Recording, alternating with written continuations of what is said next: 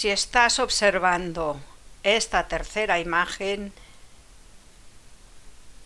seguro que tiene mucho sentido para ti. ¿Qué está sucediendo desde los últimos años?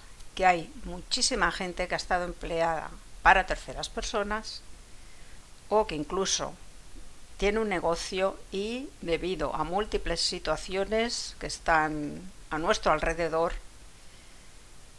no están felices, los han dejado sin empleo y encima te encuentras que a partir de los 40 años no te dan oportunidades y ni te cuento si tienes ya los 50 o un poquito más, que lo que más ahora mismo es prioritario tomar conciencia de que te urge una reinvención, comenzando por tu parte personal interior para superar esa autoestima que se ha quedado debilitada por el shock de quedarte sin empleo, de que tu negocio no funcione, para después conectar con una renovación profesional.